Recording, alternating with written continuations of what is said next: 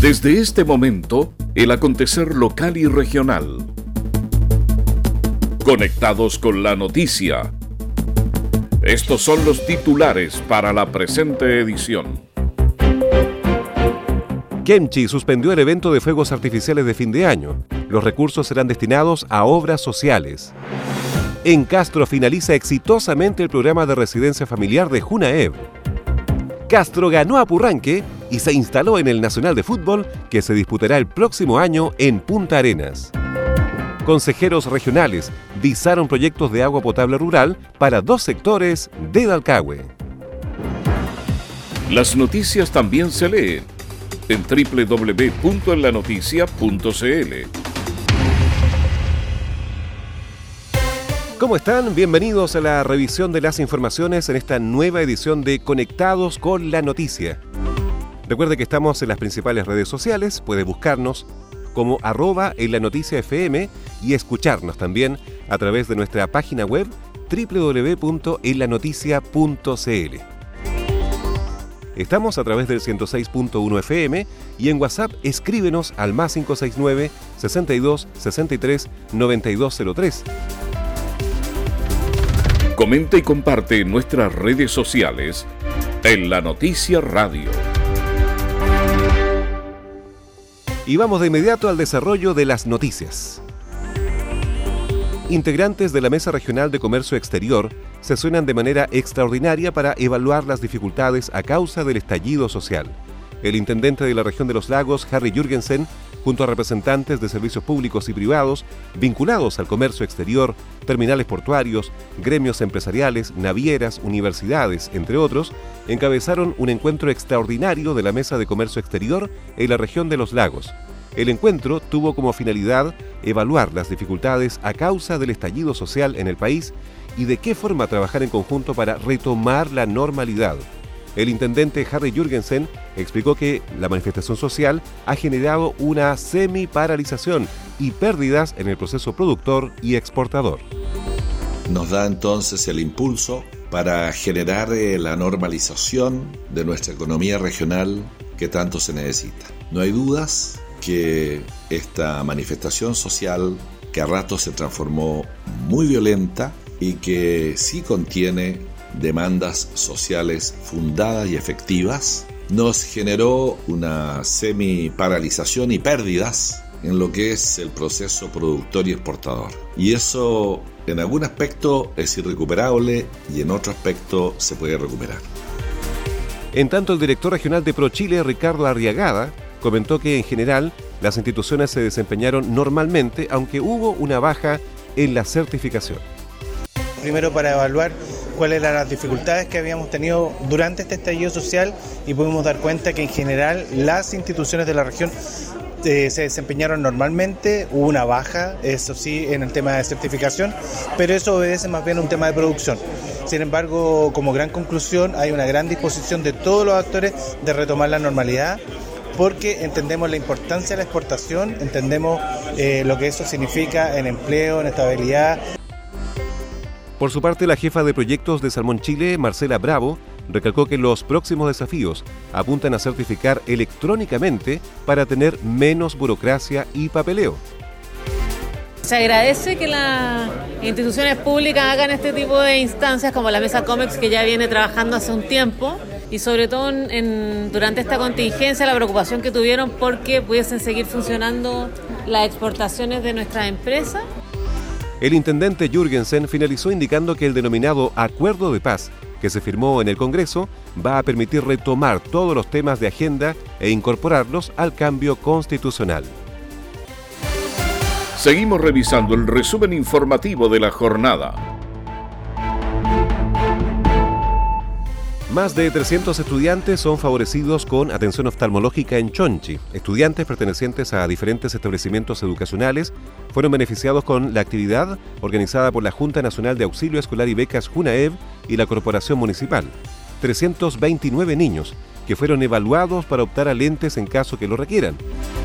Caroline Moraga, asistente social de la Corporación Municipal de Chonchi, manifestó que las atenciones fueron gratuitas Mira, el operativo consiste en que los niños reciben una, una atención por un profesional oftalmólogo y dependiendo obviamente de esa evaluación, si es pertinente o no, la entrega de un lente óptico. Bueno, el beneficio obviamente esto no tiene ningún costo para nuestros estudiantes, es absolutamente gratuito y es un beneficio que ellos reciben todos los años.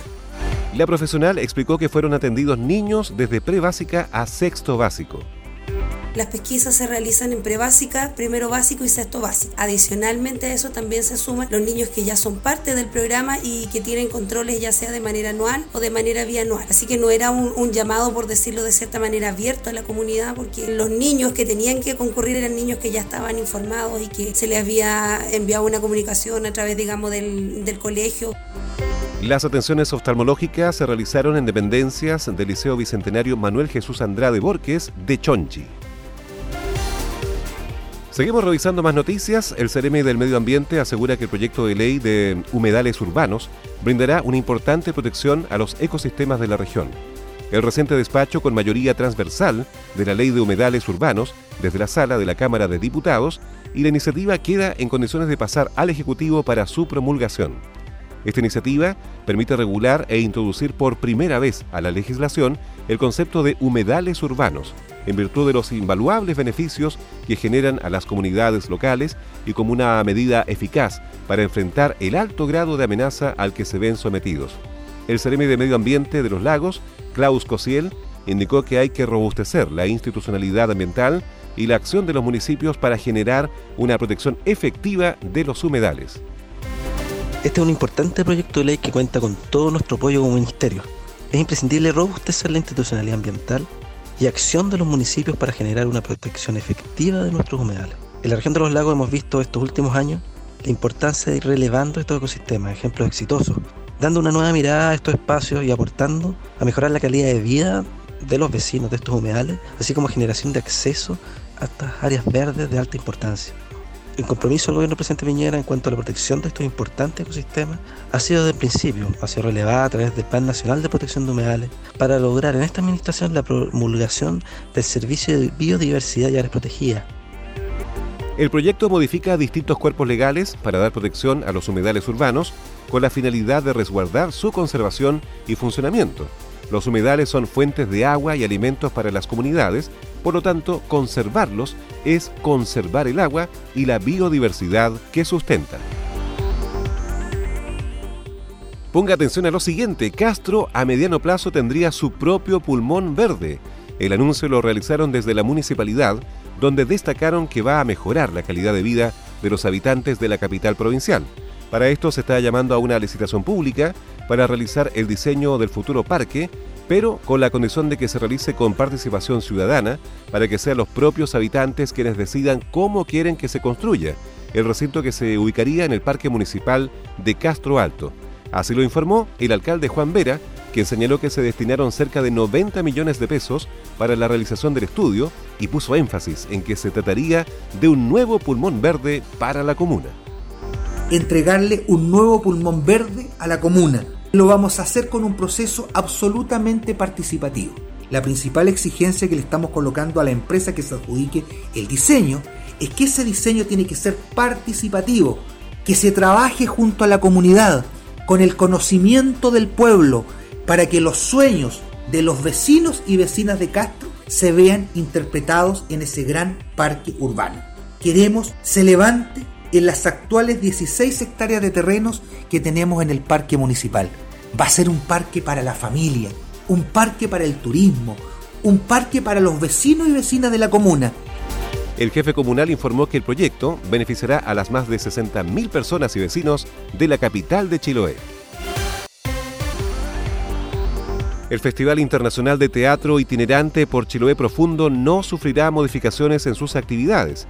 El evento conocido como FITICH se realizará tal y como ha estado programado de acuerdo a su calendario. Así lo aclaró la red Capa Negra organizadora del evento. La directora del encuentro, Gabriela Recabarren, sostuvo que independientemente de la situación que se vive en el país y por ende en la región de los lagos, la programación no ha sufrido modificaciones. A toda la comunidad de la décima región de los lagos, que la 18 versión del Festival Internacional de Teatro Itinerante por Chiloé Profundo se realizará ahora más que nunca, abarcando todo nuestro territorio, por cielo, por agua o por mar, con tormenta o con mal clima, FITICH se hace. Por si las dudas, Gabriela Recabarren, directora. De este modo se han agendado los traslados de las compañías nacionales e internacionales están invitadas, así como se ha iniciado el proceso de difusión y de convocatoria al público.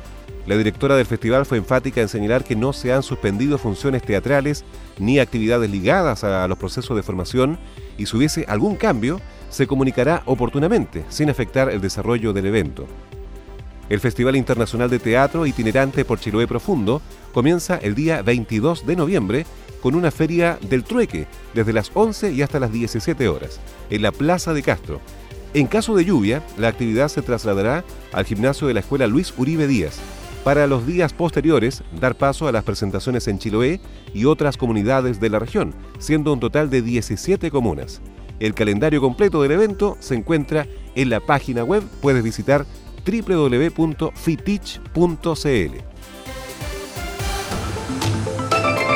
En la 106.1, conectados con la noticia. La comuna de Kemchi suspendió el evento de fuegos artificiales de fin de año. Los recursos serán destinados al sector social. En una sesión extraordinaria del Consejo Municipal se anunció la suspensión del show pirotécnico en consideración a la situación que está viviendo nuestro país. La fiesta de fin de año se había convertido en un punto de encuentro de los quemchinos y visitantes de Chiloé, favoreciendo el turismo de la comuna. El alcalde de Kemchi, Gustavo Lobos, comentó que la medida tiene como fin potenciar otras acciones municipales tomé la decisión de bajar los fuegos artificiales, que es una actividad que se hace desde hace dos años en la comuna de Kemchi, el día esperando el, el año nuevo producto de los acontecimientos a nivel nacional, no podíamos estar ajenos a eso nosotros y tomamos la determinación de que en esta oportunidad eh, esos recursos puedan ser destinados al sector social, ¿no es cierto?, y al tema de camino, que es lo que más nos aqueja a nosotros. Esperamos retomar esta actividad el próximo año, si Dios quiere, puesto que es una actividad que toda la gente espera, una actividad que estaba ausente aquí en Kemchi. Por su parte, el concejal Javier Ugarte apoyó la decisión del alcalde no estamos en condiciones de estar celebrando, apuntó la autoridad. Yo como concejal de la comuna de Kemchi apoyé cierto la mm, decisión del alcalde como lo digo, y también todo el Consejo Municipal en pleno. Creo que no estamos en, las, en condiciones, ¿cierto?, de estar celebrando este tipo de actividades que obviamente hoy día en nuestro país todos sabemos lo que está ocurriendo, así que creo que fue una decisión bien tomada y apoyada por el Consejo Municipal en pleno y desde la municipalidad expresaron que no podían permanecer impávidos a la contingencia social, por lo que los dineros, según el acuerdo entre el Consejo Municipal, irán directamente a obras de carácter social. Seguimos revisando más noticias. Llaman a respetar la suspensión de quemas agrícolas en Chiloé. Las autoridades pidieron respetar la resolución de carácter indefinida dispuesta por la Corporación Nacional Forestal. Se trata de un decreto el que involucra a todo el país y que fue emitido el pasado 25 de octubre por la CONAF como una medida para evitar la ocurrencia, proliferación y propagación de incendios forestales, debido a las altas temperaturas que se esperan para los próximos meses. El gobernador de Chiloé, Fernando Borges, instó a la población insular a denunciar a quienes no acaten la medida e insisten en hacer uso del fuego para eliminar, por ejemplo, desechos agrícolas y forestales. Le queremos decir a todos los vecinos de la isla de Chiloé que eh, puedan utilizar los teléfonos que son de emergencia, especialmente el de CONAF 130, el de Carabineros 133 y el de Bomberos 132 para denunciar. Las quemas controladas hoy día están prohibidas. Vamos a tener, ¿no es cierto?, nuevamente olas de calor en la provincia y lo que pretendemos es que no tengamos incendios de gran eh, magnitud. En este sentido ya hemos tenido algunos incendios en estas semanas Claudia Guineo, jefa provincial de la CONAF, informó que a la fecha se han registrado varios incendios, los cuales se han concentrado en las comunas de Castro y Dalcahue. En la provincia, en lo que va de entre septiembre y octubre, se ha acudido a cinco emergencias, a cinco llamados. Tuvimos tres emergencias que atender, a las cuales acudieron la brigada de Butalcura. En Dalcahue eh, es donde se han presentado cuatro emergencias ya, y en la comuna de Castro una, que fue el día domingo en el sector La Montaña. A raíz de estos siniestros forestales se han visto afectadas más de 6 hectáreas de vegetación, de lo cual dos personas fueron detenidas, una quedó en prisión preventiva y la otra en internación provisoria en el Servicio Nacional de Menores mientras dure la investigación. Más de 80 millones de pesos recaudó la jornada para la rehabilitación del Club de Leones de Ancud. A pesar de la crisis social que vive el país, los chilotes nuevamente mostraron su espíritu solidario y apoyaron una nueva versión de este evento. El objetivo es recaudar fondos para el tratamiento, rehabilitación e inclusión de personas en situación de discapacidad física y cognitiva. Gastón Cárcamo, presidente del Club de Leones de Ancud, se mostró conforme con la realización de la octava versión, en la cual pudieron reunir más de 82 millones de pesos.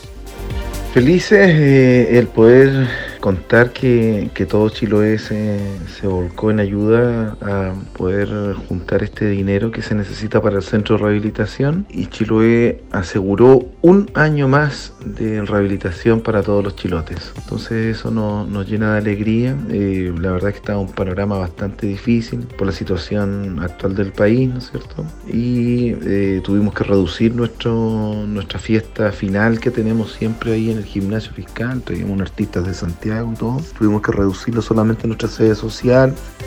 El dirigente del Club de Leones manifestó que los dineros permitirán un año más de funcionamiento de este importante centro de rehabilitación que cuenta con kinesiólogos, fonoaudiólogos, terapeutas, psicólogos y trabajadores sociales.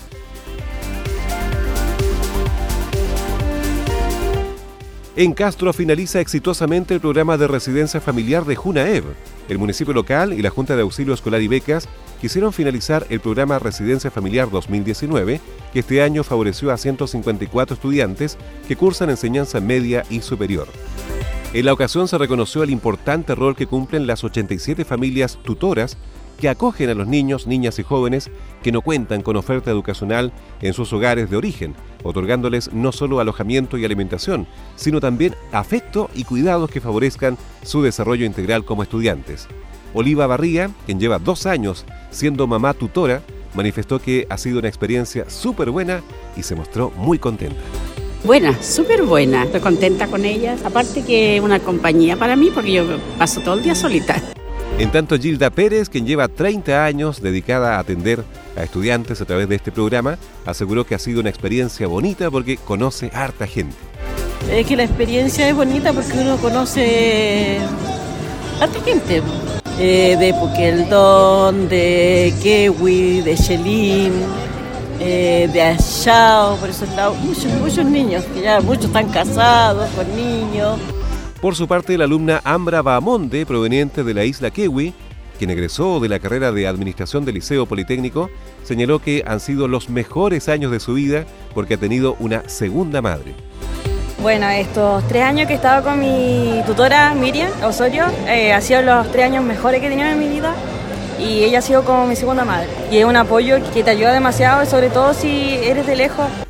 Cabe indicar que este año fueron beneficiarios de la residencia familiar estudiantil los liceos Politécnico Galvarino Riveros, Francisco Coloane, Pablo Neruda, Gabriela Mistral y el Colegio San Francisco también, la Escuela Luis Uribe Díaz y alumnos que cursan una carrera en el Instituto AYEP y la Universidad de los Lagos. Las noticias también se leen en www.enlanoticia.cl. Seguimos revisando más informaciones. Los senadores Moreira y Quinteros valoraron el acuerdo político que permitiría alcanzar una nueva constitución, con el pacto de un plebiscito que decidirá el futuro de la actual Carta Magna y paralelamente los mecanismos para una nueva construcción, se selló el acuerdo. El senador de la UDI, Iván Moreira, dijo que es un primer paso y que será histórico en la medida que llegue tranquilidad a los chilenos. Es un paso en el camino de las mil millas, con respuestas inmediatas para la ciudadanía para encontrar la paz y aislar a quienes creen que con violencia, con saqueos, caos, van a ganarle a la democracia. Va a ser histórico este acuerdo en la medida que llegue la tranquilidad a todos los chilenos. Tenemos que aislar la violencia y combatirla. Por su parte, el senador socialista Rabindranath Quinteros respaldó el acuerdo por una nueva constitución, afirmando que se trata de un gran logro luego de 30 años haciendo modificaciones a la Carta Fundamental elaborada durante la dictadura. Es una expresión bastante clara de que es posible establecer coordinaciones transversales para resolver una de las demandas expresadas con más fuerza por la ciudadanía. Esta es la solución política a una demanda ciudadana igualmente política, que también es la clave para terminar con una serie de abusos institucionalizados y para poner fin, de una vez por todas, al legado constitucional de la dictadura. El documento adscrito por diversos sectores políticos señala que el órgano constituyente elegido por la ciudadanía tendrá por único objetivo redactar la nueva constitución, no afectando las competencias y atribuciones de los demás órganos y poderes del Estado, disolviéndose una vez cumplida la tarea que le fue encomendada. Finalmente, una vez redactada esta nueva Carta Fundamental, esta será sometida a un plebiscito ratificatorio, votación que se realizará mediante sufragio obligatorio. Y en este mismo tema, el diputado de la democracia cristiana, Gabriel Asensio, emplazó al gobierno a aumentar los recursos para las pensiones de salud y el salario mínimo. Al respecto, Asensio señaló que la gente lo que está pidiendo, además de una necesaria nueva constitución, cuyo acuerdo histórico en su ruta valoramos y respaldamos, es que le resuelva los problemas sociales. Y cuando nosotros llegamos a conversar con el gobierno para que en realidad ahora le pongamos acelerador y profundidad a los eh, recursos que se necesitan y a las reformas que se necesitan para mejorar especialmente el tema de las pensiones, el gobierno nos dice que no está disponible para eso. Nos dice claramente que no está disponible para eso. Cuando no quiere hacer ningún esfuerzo por eh, de alguna manera direccionar más recursos para que podamos en realidad resolver esos problemas, el ministro de Hacienda ¿cierto? nos da un portazo y nos ofrece una foto, nos ofrece, nos ofrece una solución simbólica. Yo quiero resolver los problemas de la gente y si ellos no están, ¿no es cierto?, en capacidad para resolver los problemas de la gente, que nos digan eso. ¿De dónde los recursos? Hay posibilidad de recursos. El jefe de bancada de la ADC indicó también que existen recursos y hay posibilidad de fondos con una mayor recaudación tributaria o por mayor endeudamiento. Necesitamos ayudar a una clase media empobrecida porque tuvieron que jubilar. Eso es lo que necesitamos, no a un gobierno indolente, manifestó Gabriel Asensio. Seguimos revisando más noticias. Consejeros regionales visaron proyecto de agua potable rural para dos sectores en Dalcahue. Los integrantes de la Comisión Chiloé aprobaron dos proyectos de pozos profundos para llegar con el vital líquido a las familias de Butalcura y Pupetra Tegel. Fue en el marco de una reunión sostenida entre los consejeros chilotes y el alcalde de Dalcahue, donde se entregaron detalles de esta iniciativa. El consejero regional Federico Krüger, presidente de la Comisión Chiloé, informó que se trata de esta segunda etapa para materializar los sistemas de agua potable rural. Una PR de Tegel Pupetra por 106.199.190 pesos y otro APR es de Butalcura, segunda etapa, que es una APR por eh, 106.199.190 pesos. Ambos proyectos se aprobaron por la totalidad de los colegas asistentes y en el fondo constituye un tremendo aporte a las comunidades de Butalcura y Bupecha Federico Krüger indicó que ambos proyectos beneficiarán a más de 150 familias, las que cuentan en la actualidad con suministro de agua superficial de mala calidad y que en el verano son abastecidas con camiones aljibe. Ambas iniciativas serán incorporadas al Banco Integral de Proyectos del Gobierno Regional y posteriormente incluidos en la cartera de Anteproyecto Regional de Inversiones, conocida como ARI, para seguir con su tramitación y finalmente obtener el financiamiento.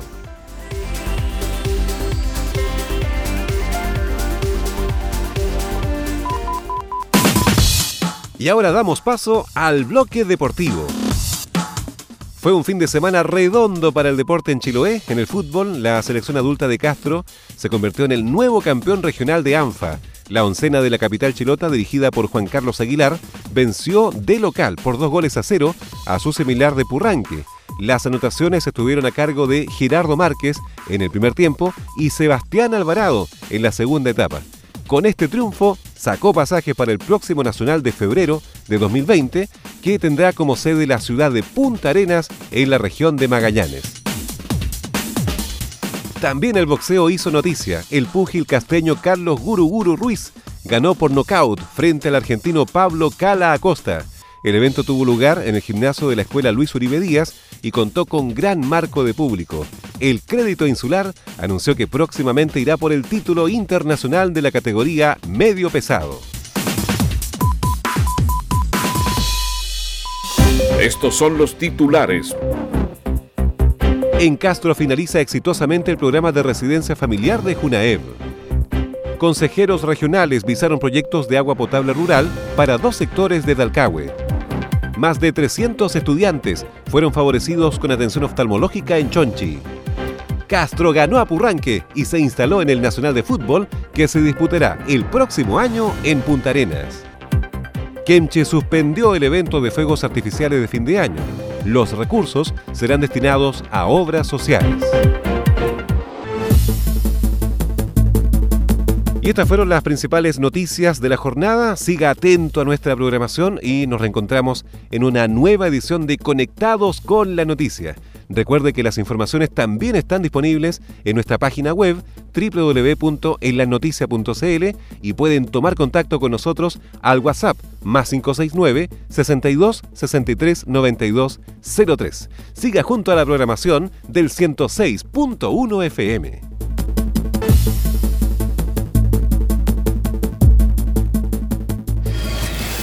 Conectados con la noticia. En la noticia radio somos información.